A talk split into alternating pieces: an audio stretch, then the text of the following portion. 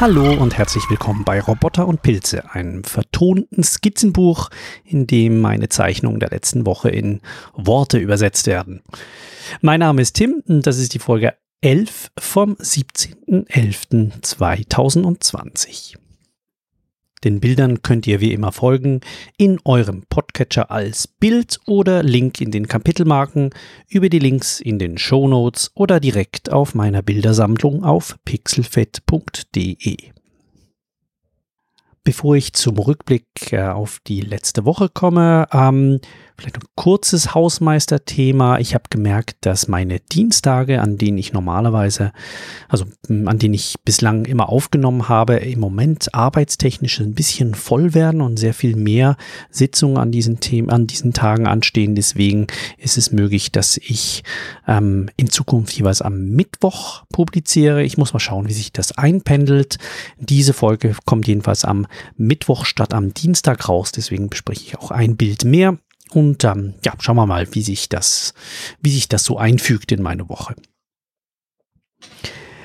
Ich habe außerdem angefangen, Zeitraffer-Videos zu machen von meinen Zeichnungen. Das war ganz spannend. Das wollte ich eigentlich schon länger mal machen. Einerseits, um zu sehen, ja, einerseits finde ich Zeitraffer-Videos einfach toll. Ich habe schon viel mit Zeitraffer experimentiert und verschiedene Dinge aufgenommen, ähm, dann sehr, sehr schnell abgespielt und gerade auch beim Zeichnen, das ist ja etwas, das auf einer Fläche stattfindet, wo sich sehr wenig ähm, an der Gesamtszenerie bewegt, sondern eigentlich nur das, was auf dem Papier geschieht. Deswegen ist es wie vorhergesehen für ähm, für Zeitrafferaufnahmen. Und zweitens lerne ich selbst und ihr vielleicht auch was über den Prozess, wie so ein Bild entsteht. Also man sieht aus einem, aus einem Video sehr viel besser heraus, wo fängt dann eigentlich das Zeichnen an, ähm, welche, welche Ebenen finden in einem in einem Bild statt? Ähm, wie, wie baut sich das Ganze auf? Und ja, dann nimmt man vielleicht intuitiv auch noch ein bisschen was auf,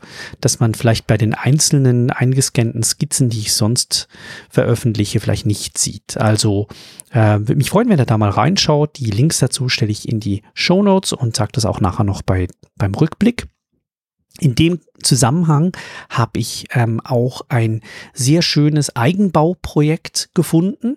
Wenn man nämlich äh, Zeichnungen, also den Zeichenprozess aufnehmen möchte, dann braucht man eine Halterung für eine Kamera. Ich habe jetzt hier so eine kleine Kompaktkamera, die ich für Videoaufnahmen benutze. Ähm, aber die kann ich ja nicht in der Hand halten oder irgendwo draufstellen, während ich zeichne, weil ich möchte ja eine Draufsicht. Also von oben runter und schön flach. Und dazu habe ich mir einen Kameraarm gebastelt. Jetzt diese Kameraarme, da gibt's eigentlich gar nicht so viele. Die meisten sind irgendwie so für GoPros und ähm, sind auch meistens nicht sehr sehr lang ähm, und oder wenn, dann sind sie ziemlich teuer und dann muss man sich gleich gleich ein ähm, ja so ein Stativ oder so besorgen. Deswegen habe ich jetzt mich mal umgesehen, was es da im Do-it-yourself-Bereich gibt und habe da ein, ein IKEA-Hack gefunden von einer Schreibtischlampe, eine sehr günstige Schreibtischlampe, die kostet irgendwie irgendwas zwischen 10 äh, und 15 Euro oder so. Die nimmt man dann auseinander und hat dann einen sehr schönen Schwenkarm, der ein bisschen länger, glaube ich, als ein Meter ist, mit ähm, zwei Achsen. Und dann klemmt man vorne dran noch ein paar Kupplungen dazwischen, die man günstig bekommt für GoPro-Kameras, ähm, die aber auch für Standardhalterung, für allgemeine irgendwelche Kameras gehen. Also man kann da keine Spiegelreflex dran hängen, das ist wahrscheinlich ein bisschen zu schwer, aber für eben irgendeine so eine Action-Kamera oder vielleicht für ein Handy mit einer, äh, mit einer Kamerahalterung, also mit so einer Schraubenhalterung, oder mit, mit einer Kompaktkamera geht das sehr gut und dann hat man eine sehr schöne Draufsicht auf ein Bild, wenn ihr sowas mal machen wollt für eure eigenen Zeichnungs-, Bastel- oder was auch immer Schreibtischprojekte. Den Link dazu findet ihr in den Show Notes zu diesem Video, wo ich da das gelernt habe, wie das geht. Letzte Woche habe ich aufgehört mit dem Kanu-Paddler, der sich, äh, der den, über den See fährt in Richtung des Bambus. Und das war das letzte Bild, das ich das letzte Mal besprochen habe. Ich habe dann am nächsten Tag ähm, da hatte ich, glaube ich, wirklich wenig Zeit und Energie und habe dann einfach nur eine ganz kleine Skizze gemacht und zwar von zwei Störchen. Ich habe einen Storch gemacht, wie er durch das Gras stackst und äh, einen Storch, wie er ähm, ja gerade abhebt oder segelt und dann so die, die Schwingen ausgespreizt hat.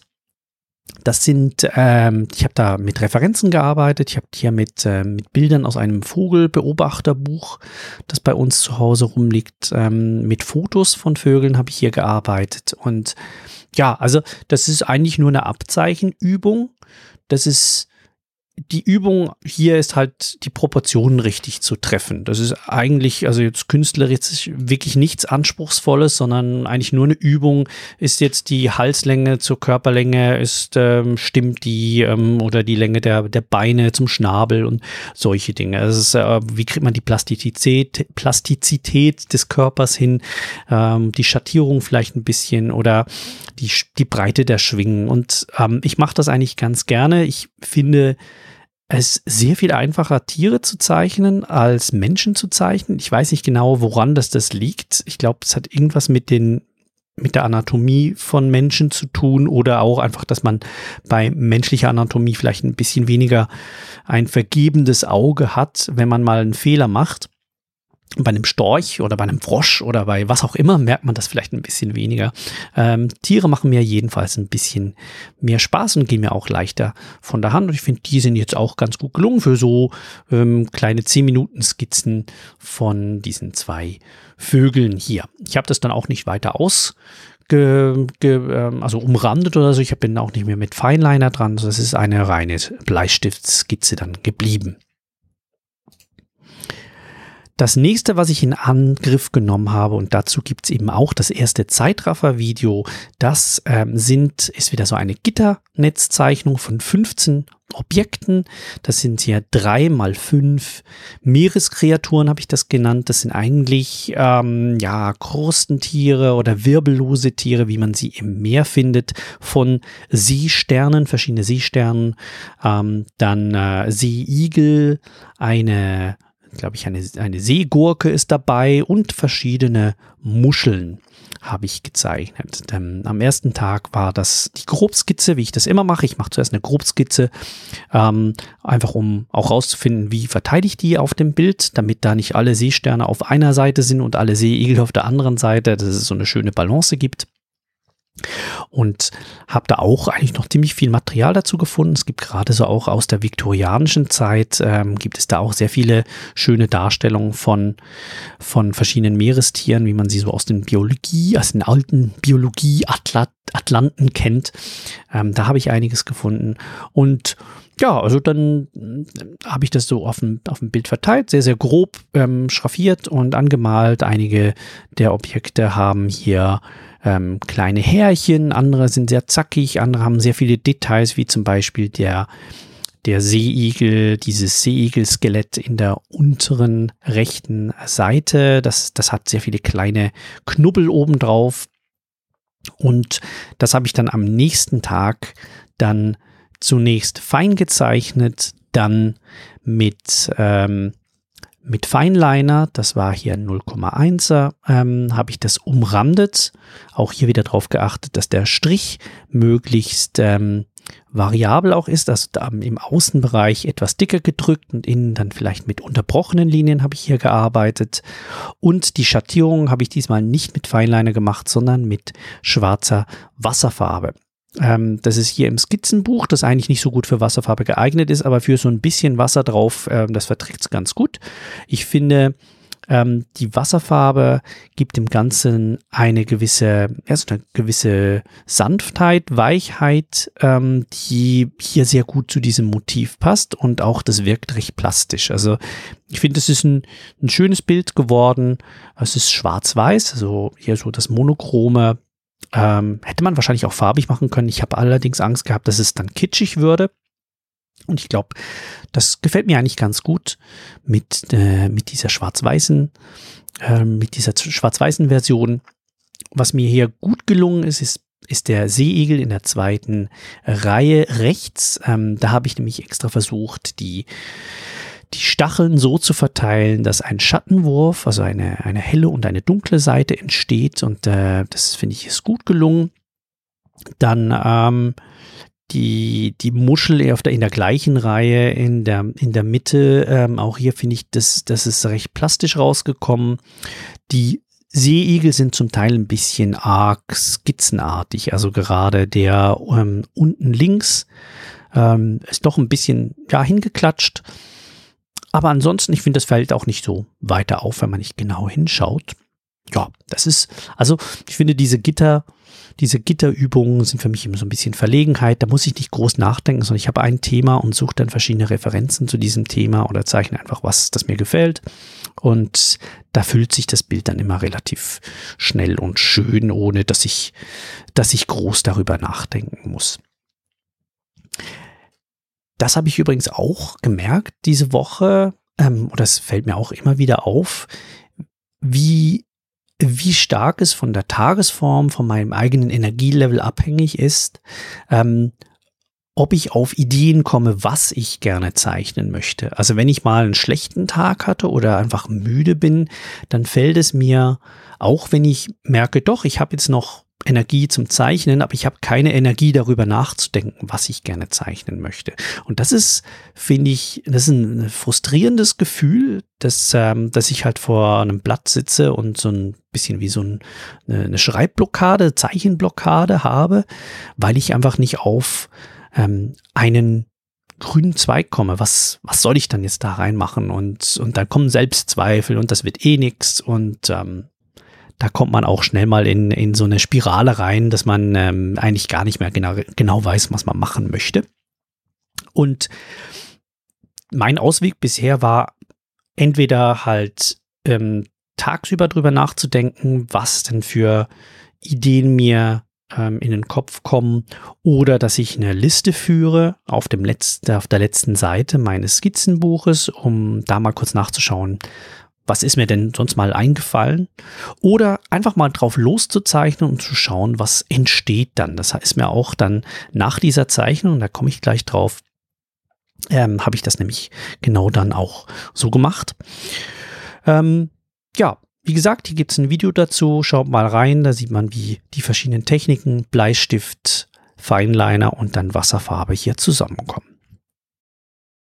Am nächsten Tag hatte ich eben so eine Zeichenblockade und ich wusste nicht, was ich machen sollte. Ich wusste nur, auf welchem Papier, dass ich es malen sollte. Da gibt es nämlich einen Künstler, der heißt Brandkopf auf Mastodon ähm, und, ähm, und er ist, glaube ich, auch auf Pixelfett und ähm, dessen Bilder finde ich toll, weil sie hier eine Technik verwenden, die ähm, auf braunem, so Packpapierartigem, so sehr, sehr groben Papier ähm, sowohl schwarz als auch weiß miteinander verbinden. Und dieses Weiß, das man normalerweise nicht auf weißem Papier sieht, weil das Papier ist schon weiß, das gibt dem, den Bildern ähm, etwas ganz Besonderes. Also es ist eigentlich ein, ein technischer Kniff, ähm, weil man hier Highlights in die Bilder reinbekommt, die man auf einem weißen Blatt eben nicht reinbekommt, weil man sonst alles schraffieren müsste, damit die Highlights dann als weiß auf dem Blatt übrig bleiben. Und das hat man hier mit diesem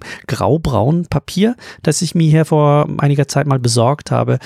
Ähm, da, da ist das eben möglich. Das kann man zum Beispiel mit einem, mit einem Gelstift kann man das machen, wenn man einzelne ähm, wenn man einzelne Highlights, beispielsweise eine, eine, äh, eine Reflexion von einem, ja, sag mal, auf irgendwas aus Glas oder so verwendet.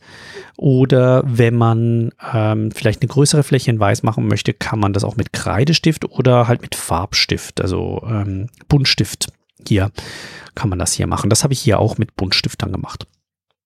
Und hier war mein, eben mein Problem, ich wusste nicht, was ich zeichnen sollte und habe dann ähm, einfach mal eine Zwei-Punkt-Perspektive gezeichnet, also Horizont gezeichnet, zwei ähm, Fluchtpunkte und habe dann ähm, an diesen Fluchtpunkten habe ich dann äh, zwei, äh, also eigentlich wurde es am Anfang war es ein Gebäude und das sah dann, zuerst war es ein großer Block und wenn der in die eine Fluchtpunktrichtung ging und aus diesem Block wurde dann eine kuppelartige Struktur die so ein bisschen aussah wie ein alter Bahnhof. Also so eine runde, runde Kuppelstruktur. Und ich hatte aber irgendwie keine Lust auf Gebäude an diesem Abend und habe dann daraus ein zuerst war es ein Roboter und dann wurde es irgendwie so ein organisch roboterartiges Monster draus. Ich habe also diese Gebäudestruktur, die ich da hatte, diese, diese Bahnhofskuppel, die habe ich zum Körper eines, ja, so gepanzerten Wesens gemacht. Ähm, das sieht so ein bisschen aus wie eine Assel. Das hat so hinten so, so längliche Schuppen.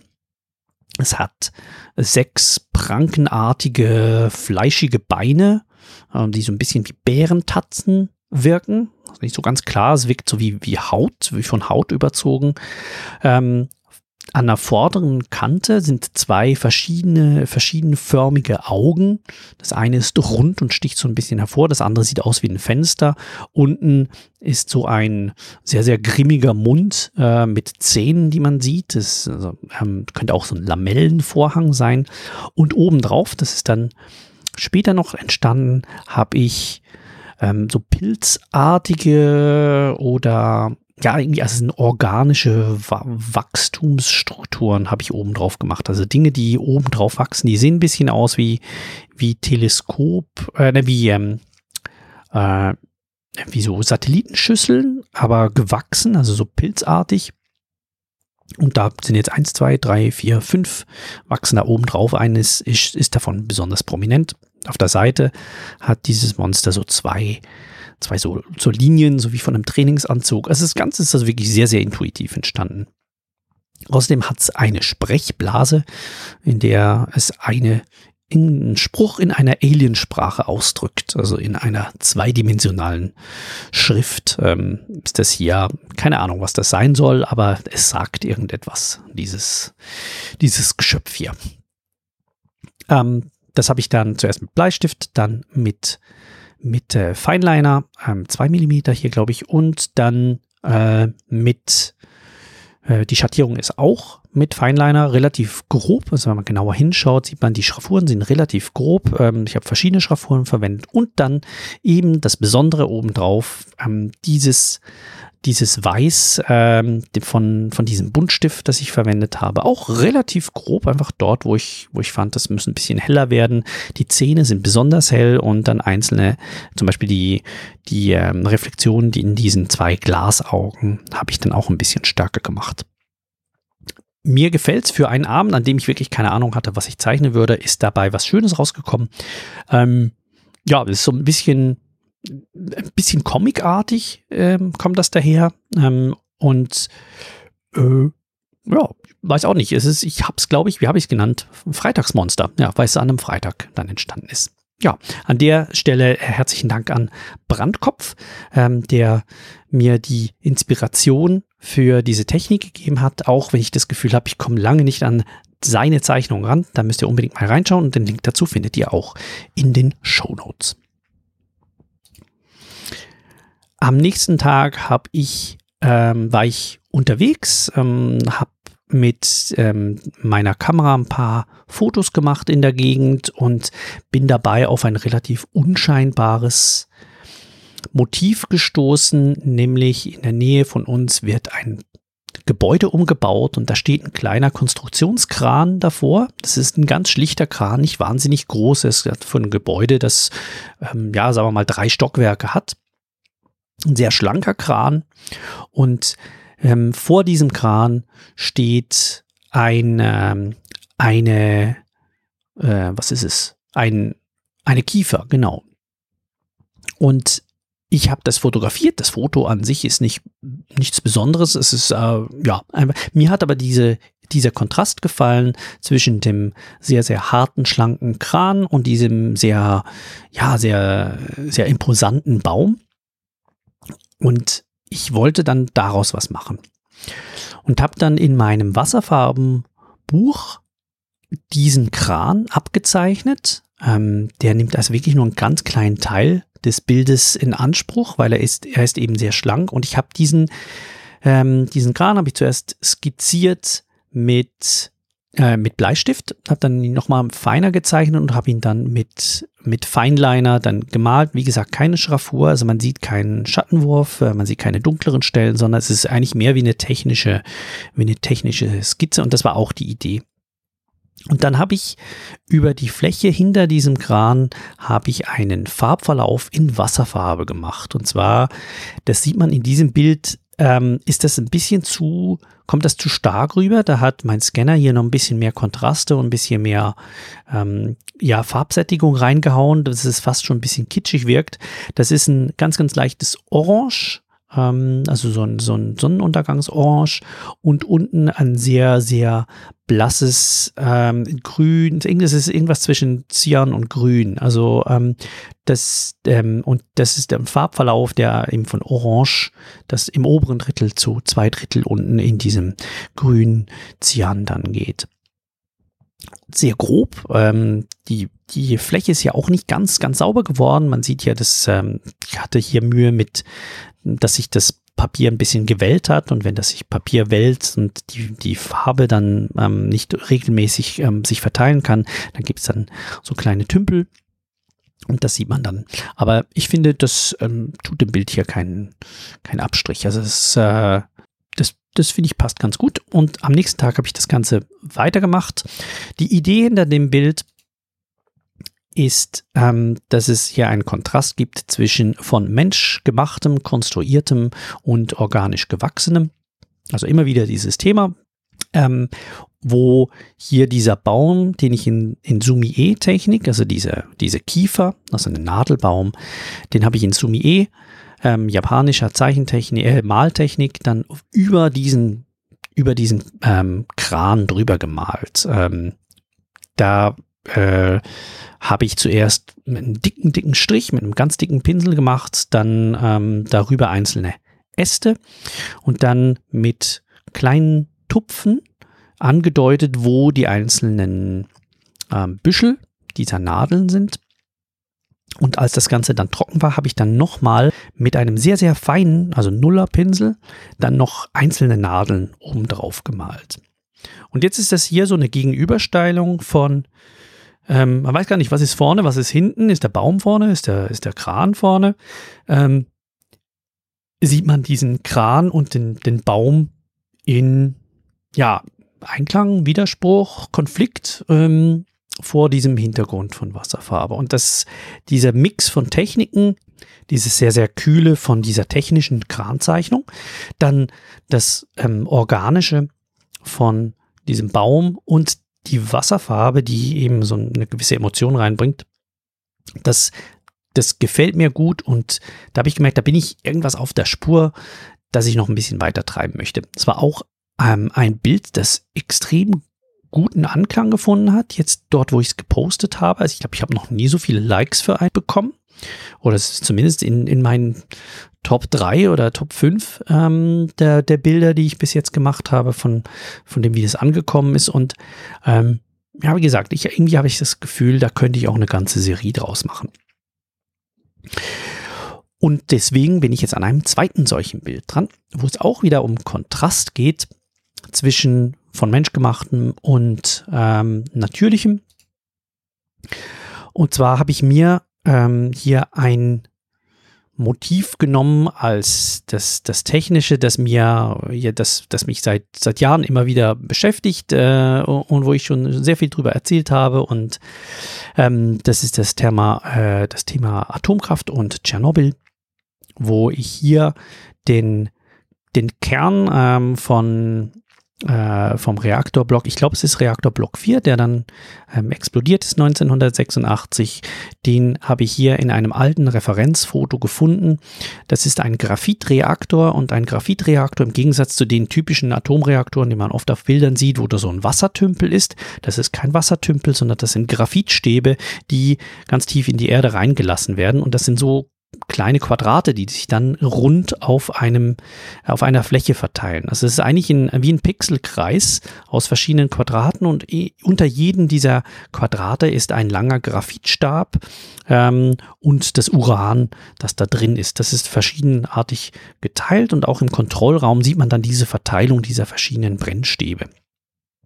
Also habe ich dieses Gitternetz aus, ähm, aus Stäben habe ich gemalt und dann obendrauf ähm, eine Maschine, das ist so eine, eine, röhrenartige Maschine, auf die man draufklettern kann, die man verschieben kann, ähm, die dem Personal von, von solchen Graphitreaktoren hilft, die Stäbe aus dem, aus dem Boden rauszuziehen und auszutauschen.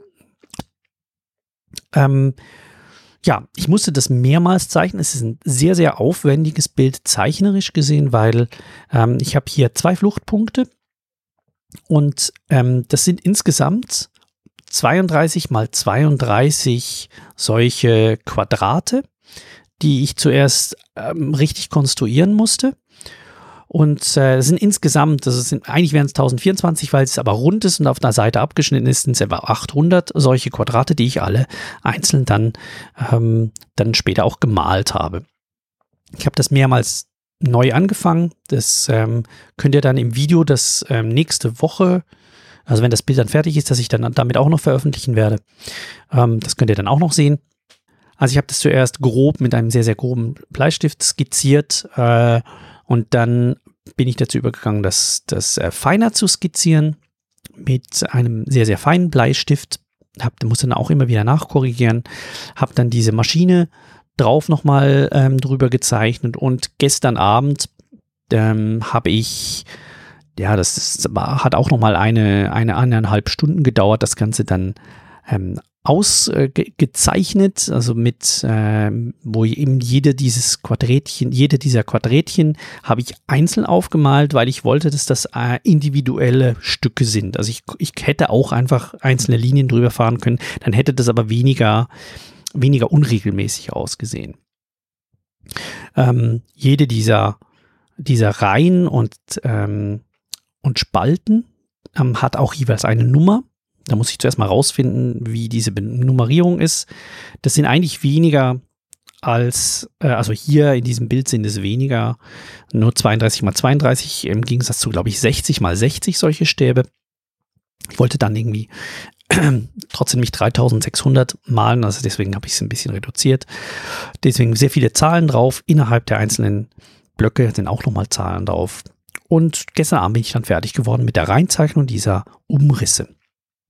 Und der nächste Schritt, den ich nun machen werde, ist auch wieder mit Wasserfarbe den Hintergrund zu malen und dann ein ähm, natürliches Motiv drüber zu malen, wo ich mir noch nicht ganz sicher bin, aber ich glaube, es wird in Richtung einer Birke oder mehrerer Birkenstämme gehen. Mal schauen. Ähm, Birken sind weiß. Äh, mit Weiß und Wasserfarbe zu malen ist nicht so einfach, vor allem wenn das, weiß, das Blatt darunter auch weiß ist. Das war dann auch das, was ich gestern noch gemalt habe. Das das wäre der Wochenrückblick gewesen. Was ich euch noch empfehlen möchte, ist ein interessanter YouTube-Kanal zum Thema Wasserfarbe. Der heißt The Mind of Watercolor. Der hat eine, eine Menge schöne Einstiegsvideos und einzelne Tipps-Videos. Wie lassen sich schön regelmäßige Flächen ähm, aufbauen? Welche Pinsel verwendet man? Wie befestigt man Papier und so weiter? Also das stelle ich euch auch noch in die Show Notes. Lohnt sich da mal reinzuschauen, wenn ihr euch mit Wasserfarben beschäftigen möchtet. Nächste Woche geht es dann weiter mit diesem Bild. Ich glaube, das wird mich noch ein oder zwei Tage beschäftigen. Ich glaube nicht, dass ich heute damit fertig werde. Ich habe noch ein, zwei neue Pinsel äh, besorgt, äh, also bestellt, äh, weil ich ähm, die, das Wasser ein bisschen großflächiger auf dem Bild verteilen möchte. Da hoffe ich, dass mir das hilft, da nicht ähm, allzu unregelmäßig zu malen. Und das erfahrt ihr dann nächste Woche.